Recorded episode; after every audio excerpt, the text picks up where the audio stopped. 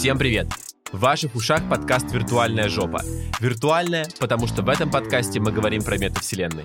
А жопа просто потому, что жопа — это кликбейт.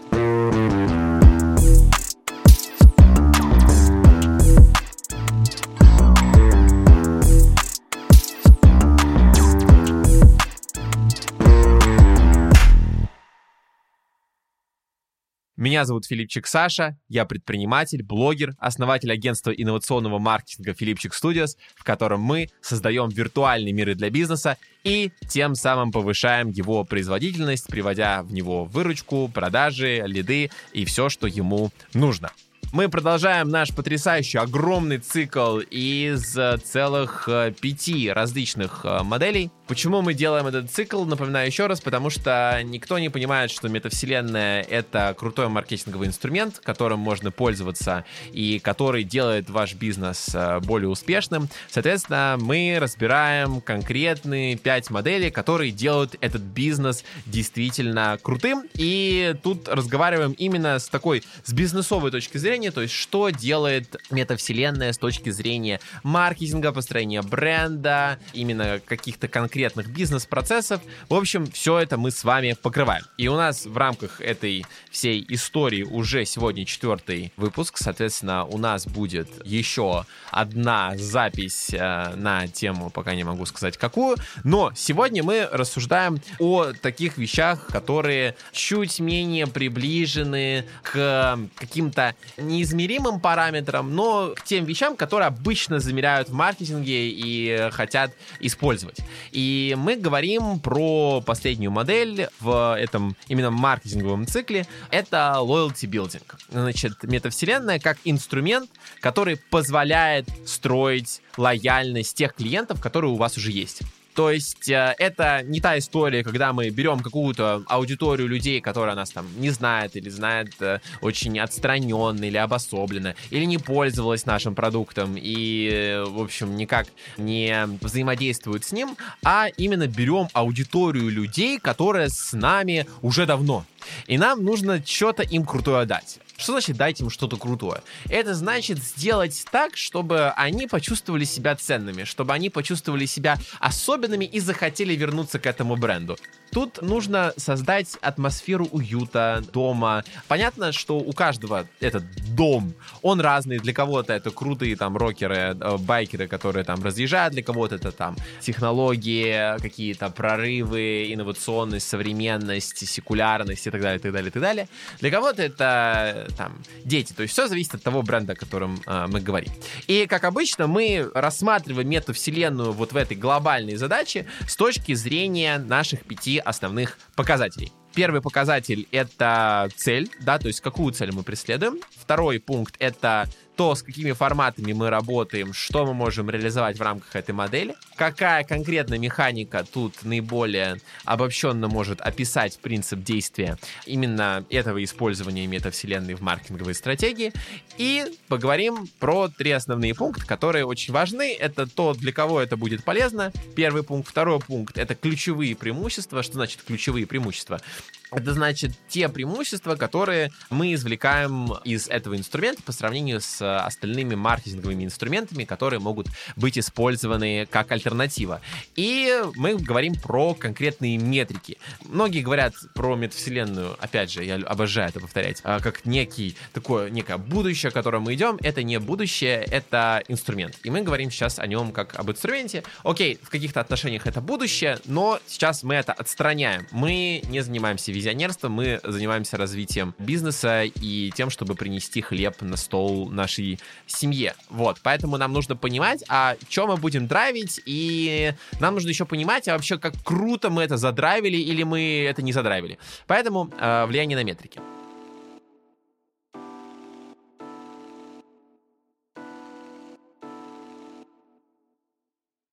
Первый пункт — цель. Глобально было уже так сказать, очерчено то, как бы для чего существует эта бизнес-модель, она ставит своей целью формирование либо поддержание базы лояльных клиентов.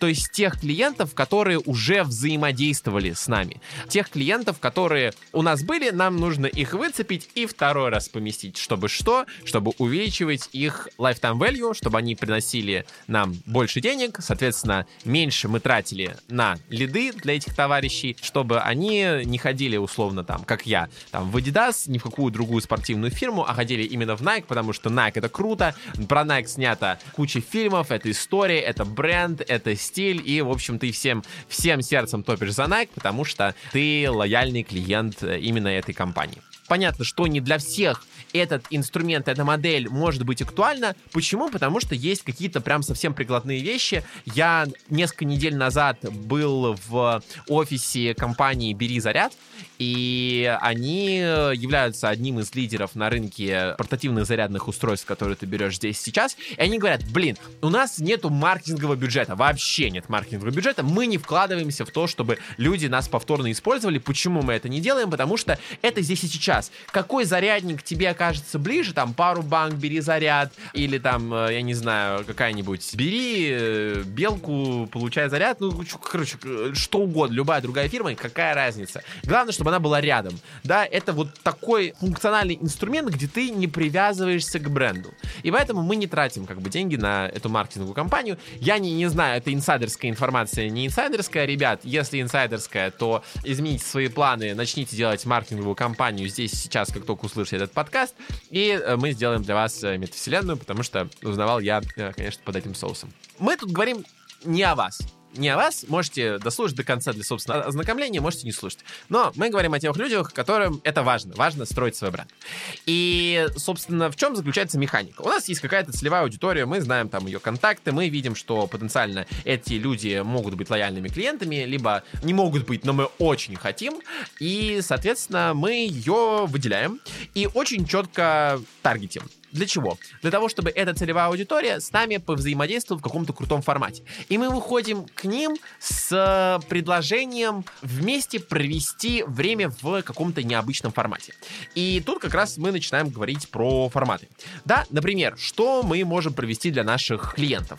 Мы можем провести какой-то закрытый ивент, условно встречу с продуктовым отделом, который в рамках метавселенной презентует свой продукт, это будет и фокус-группа, и какой-то рассказ о том вообще, о чё, чё мы делаем, собрать обратную связь, дать, короче, клиенту, с одной стороны, почувствовать как бы свою избранность, какой-то закрытый клуб, с одной стороны, и с другой стороны, собрать обратную связь, в том числе о клиенте, да, насколько это интересно, неинтересно, и повлиять на продукт, короче. Можно, например, позвать членов программы лояльности на какой-то ивент, ведь они не просто так члены программы лояльности, они лояльны, соответственно, их тоже можно в этот формат вовлечь, можно им предоставить эксклюзивный контент, какой-то, э, например, снять видеоролик о компании, фильм и показать их на закрытом предпоказе в метавселенной, сделать для них какую-то уникальную игру, какой-то закрытый конкурс, мероприятие, можно сделать выставку, неформальный ивент, условно нетворкинг, там типа сотрудники компании и самые лояльные клиенты, и вот они общаются, обмениваются там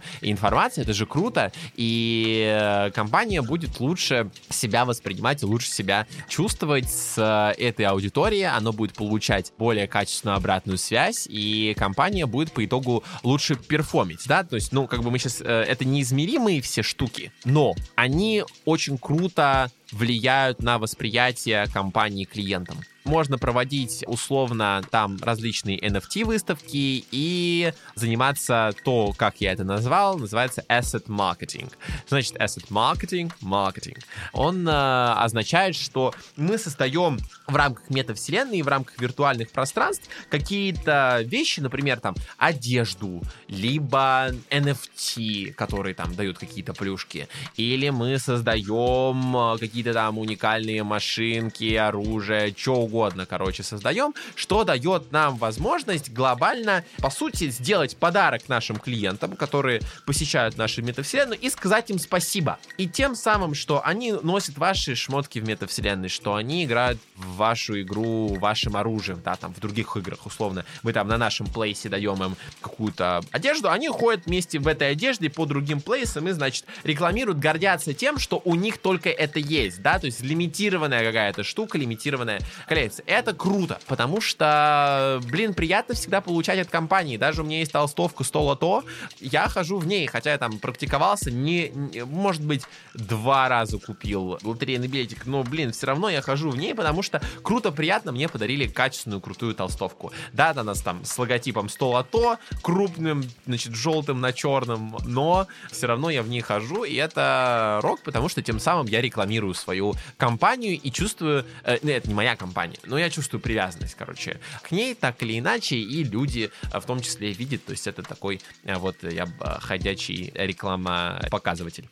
Короче, ивенты различные закрытые, потом конкурсы, игры, которые нацелены именно на игровое взаимодействие. И третий пункт — это непосредственно создание стратегии asset-маркетинга, когда мы создаем какую-то коллекцию, либо какие-то виртуальные объекты, которые раздаем, отдаем нашей лояльной аудитории в рамках виртуальных пространств, они ими пользуются, и, пользуясь ими, они себя крепче связывают с компанией для кого эта история хорошо подходит, главным образом для бизнеса, который ориентирован на формирование базы лояльных клиентов. Лол, понятно. Тут можно, конечно, уточнить, для кого вероятность того, что эта модель подойдет, она будет выше. И, безусловно, для тех компаний, у которых есть молодая, состоятельная аудитория, которая технологически прокачана, которая играет в компьютерные игры, активно является пользователем интернета, безусловно, это будет очень круто заходить. И, наверное, также можно, если очень хорошо постараться и очень круто прокачать, какой-нибудь privilege сегмент тоже классно зайдет. Я думаю, что для каких-нибудь компаний, которые ориентированы на миллениалов, это тоже будет классно. Ну и, конечно, молодежь, то есть аудитория, которая потом вырастет через несколько лет и будет покупать, но сейчас не покупает. Понятно, что в России сложно, сложно с долгосрочным планированием и с такими инвестициями, но если есть ресурс, если есть возможность, конечно, как говорится, нужно, как муравей в басне Крылова, строить заранее свой домик. Вот, соответственно, если вы хотите обеспечить себя клиентами лояльными в будущем э, и за счет будущих поколений, то, безусловно, нужно в это инвестировать и сейчас.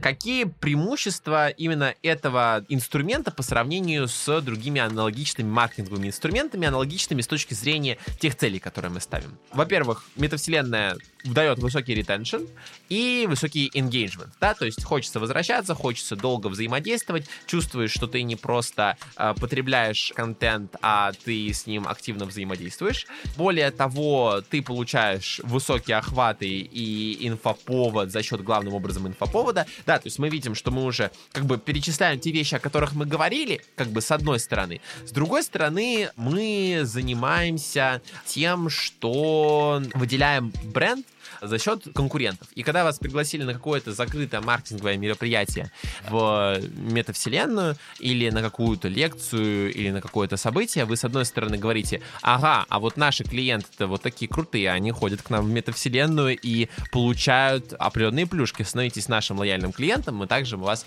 позовем на такое закрытое мероприятие или условно выдадим какую-нибудь NFT-коллекцию. Круто? Круто. И, конечно, публикуя это в СМИ, вы э, заставляете людей задумываться, ага, а почему я пользуюсь там условно брендом компании Кузьма, а не брендом э, компании Ефим. Наверное, у бренда компании Ефим, раз он такую штуку делает, лучше условия. Плюс по сравнению с аналогичными, например, офлайн мероприятиями, да, либо с тем, чтобы дарить какие-то реальные э, предметы, те же самые, условно, толстовки, это все требует намного больших затрат, помимо того, что нужно задизайнить, это нужно произвести, это нужно разослать, это нужно, значит, все это как-то сделать. Это сложно, а тут, по сути, в метавселенной ты взял, просто задизайнил, просто раздал, и чувствуется, что ты к этому привязан, можно еще выложить это, привязать к этому блокчейн, и чувствуется вот такая вот более крепкая связь. собственно, на какие тут метрики мы влияем. Главным образом, когда мы говорим о формировании лояльности клиенту и той функциональной роли, которую играет метавселенная для этого, мы главным образом говорим про метрики возвращаемости. Да? Ну и самое главное — это возвращаемость. Как часто клиент возвращается в нашу платформу, к нашей маркетинговой компании, к нашему бренду, так далее, так далее, так далее. То есть это такая вот очень важная вещь с этой точки зрения. Потом есть у нас такая штука, как repurchase rate. Что такое repurchase rate? Это метрика, которая показывает, сколько у нас купили раз повторно. Вот, соответственно, это следует из э, названия и из базовых навыков перевода, но я как бы поясняю, да, то есть клиент сколько раз повторно купил и какое тут у нас соотношение. Потом частота этой повторной покупки, да, то есть как часто клиент, который покупал там один-два раза будет склонен к э, второй покупке. То есть как мы на это влияем? Условно мы создаем там метавселенную, где рассказываем там про наш продукт, плюс собираем обратную связь наших лояльных клиентов о том новом продукте или новом проекте, который мы запускаем, и говорим, слушайте, блин, ребята, у нас есть офигенная идея, а давайте, вот вы сейчас нам прокомментировали продукт, мы собрали с вас обратную связь, мы условно будем использовать ваши комментарии в том, что мы сделаем, да, и как вы думаете, какова вероятность того, что клиент вернется? Да, и купит этот продукт, который вы разрабатывали, по сути, вместе с ним. Конечно, он вернется, да, конечно, он захочет его купить. Более того, вы можете дать ему какую-нибудь скидочку, так сказать, слушай, там, ты помогал, спасибо тебе большое, мы там, если ты хочешь на наши продукты, мы даем тебе там скидочку, условно, там, 500 рублей, ты нам помог, так, и мы тебе благодарны. И мало того, что человек чувствует, что он особенный, более того, он чувствует, что к нему прислушались, более того, он чувствует, что ему еще и скидку за это дали, и ему очень благодарны. Блин, я, если бы ко мне обратилась там компания Nike или другая любая компания, которая прошло бы пришла, сказала, Саша, блин, нам очень важно твое мнение, расскажи, пожалуйста, и причем это провести все там в метавселенной с крутой 3D-презентацией, блять, я был бы просто безумно рад, я бы потом обязательно купил этот продукт. Более того, есть такая крутая штука, как redemption rate, да, то есть это метрика, которая отражает уровень погашения бонусов, да, то есть сколько бонусов мы обналичили. Соответственно, Соответственно, если мы формируем какие-то уникальные мероприятия для наших лояльных клиентов, мы создаем базу для того, чтобы эти люди дальше продолжали пользоваться нашими скидками, нашими программами лояльности. И тут э, прям прямое взаимодействие, если мы это все проводим через именно программу лояльности, если она существует. И затем ну, есть repeat purchase probability, то есть вероятность того, что человек совершает вторую покупку, и loyal customer rate, то есть какой процент наших клиентов мы, исходя из тех показателей, которые мы считаем ключевыми, мы, соответственно, как бы понимаем, какой процент у нас лояльных клиентов, какой просто, так сказать, э, захожан.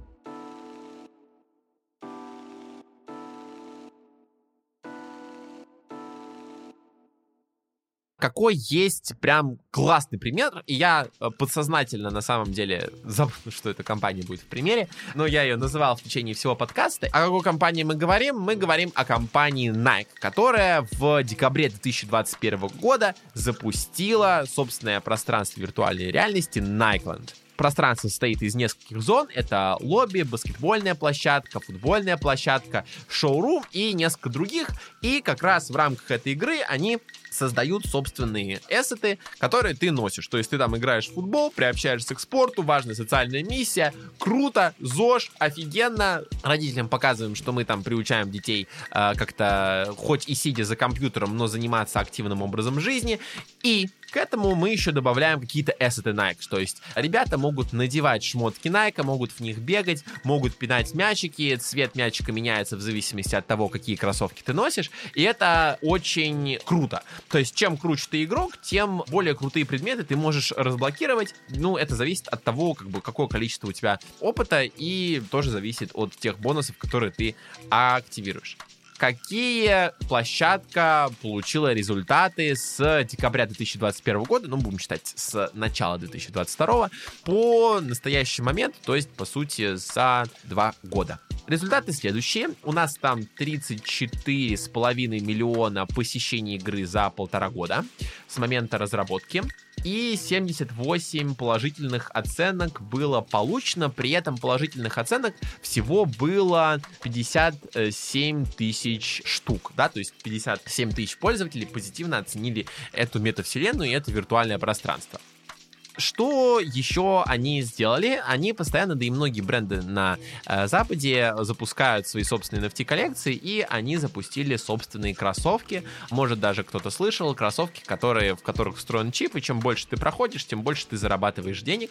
Более того, есть виртуальные кроссовки, настоящие кроссовки с э, виртуальными копиями, то есть э, много разных есть способов, как задрайвить человека эти кроссовки носить, потому что люди публикуют свои уникальные уникальные NFT в интернет, на страничке, демонстрируя всем, что они единственные обладатели этой коллекции. И таким образом компания драйвит свои продажи. И, например, самая крупная продажа кроссовок, э, которые были реализованы Nike, это именно NFT кроссовок, это 134 тысячи долларов было, соответственно, потрачено. Если резюмировать, то получается, что это 1 миллион 340 тысяч рублей было потрачено на виртуальные кроссовки. И и это доказательство того, что на самом деле люди хотят чувствовать себя уникальными вместе с брендом.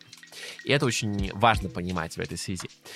Безусловно, когда мы говорим о построении лояльности, да, и о тех целях, которых мы преследуем, о тех инструментах, о которых мы говорим, мы тут очень сильно повторяемся, потому что тут есть и бренд development, и wide, и narrow, тут есть лидогенерация, тут есть лояльность. И по сути, если посмотреть подробнее на каждую из этих бизнес-моделей, которые у нас существуют, то в каждой из этих бизнес-моделей у нас есть элементы, так или иначе, других моделей. То есть, концентрируясь на одной из них, мы можем закрывать и другие задачи в том числе.